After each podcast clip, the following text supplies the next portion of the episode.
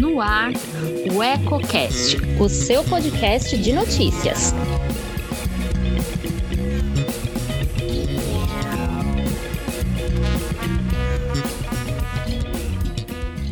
Olá, eu sou Elton Laude e começa agora mais um Politicando, que toda semana traz alguns pontos e contrapontos do meio político. Quer saber o que está dando que falar nos bastidores? Fique comigo.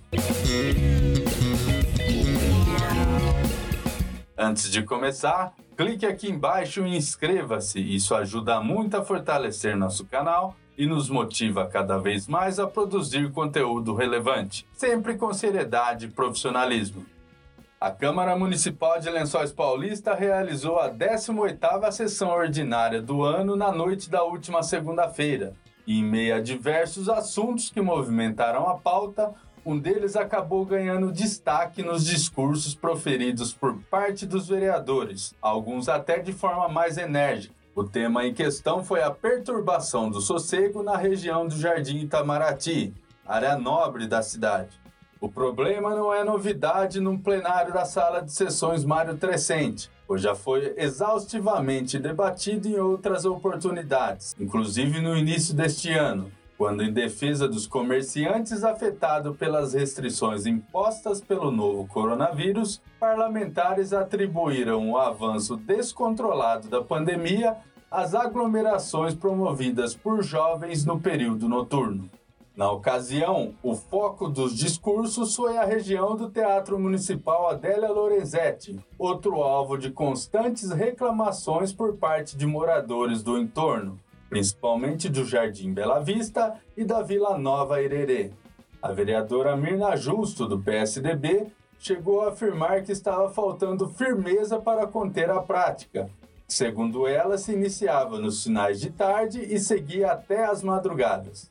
Outro que abordou o tema foi o vereador Renato da Silva Góes, o Papa do DEM, que classificou os abusos como falta de respeito com os próprios familiares que mantinham o isolamento, mas que muitas vezes viam o vírus ser levado para dentro de suas casas. Se dirigindo diretamente aos jovens, chegou a dizer que, caso o problema persistisse, o pedido seria para que a polícia agisse de forma truculenta. E foi o que acabou ocorrendo no último final de semana, quando policiais utilizaram bombas de efeito moral e de gás lacrimogênio para dispersar uma aglomeração de mais de 500 pessoas que se concentrava na região do Jardim Itamaraty. Segundo informações da Polícia Militar, a ação foi tomada depois que algumas pessoas atiraram objetos em direção à equipe que fazia o patrulhamento da área.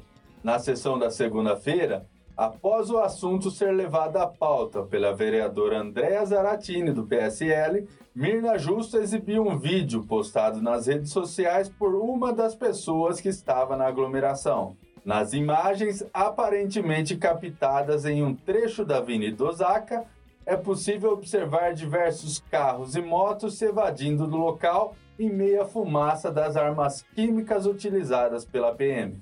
Após a exibição do vídeo, a parlamentar disse aos colegas que, de acordo com moradores do bairro, a movimentação no local persistiu até próximo ao amanhecer do dia, no sábado para o domingo. Entre os abusos relatados estão veículos disputando rachas, motos estralando escapamentos, música ensurdecedora classificada como funk do inferno, além do uso indiscriminado de álcool e drogas. Ainda de acordo com ela, moradores estão se sentindo reféns da baderna, cobram mais policiamento e afirmam que a PM alega não ter efetivo suficiente para fiscalização visto que a cidade toda carece de atenção. Em relação a isso, o vereador Leonardo Henrique de Oliveira, o Dudu do Basquete, do Cidadania, e o presidente Jucimário Cerqueira dos Santos, o Bibaia, do Podemos, também subiram o tom. Para eles, a fiscalização podia ter mais resultados se o governo do estado de São Paulo atendesse aos inúmeros pedidos que foram feitos nos últimos anos para a área da segurança pública, como o aumento do efetivo policial e o envio de novas viaturas para a 5 Companhia da Polícia Militar. Ambos não pouparam críticas ao governador João Dória, do PSDB. ao qual atribuem a responsabilidade pelo problema. Dudu disse que a PM precisa ter respaldo para trabalhar e defendeu ações mais enérgicas para resolver o problema. Já Bibaia destacou que Dória não está nem aí para Lençóis Paulista, mas que sua residência na capital vive cercada de viaturas. Citou o artigo 144 da Constituição Federal para lembrar que a segurança pública é dever do Estado e cobrou que providências urgentes sejam tomadas. Uma reunião para tratar do problema e discutir ações foi realizada nesta quarta-feira no gabinete do prefeito Anderson Prado de Lima, do DEM.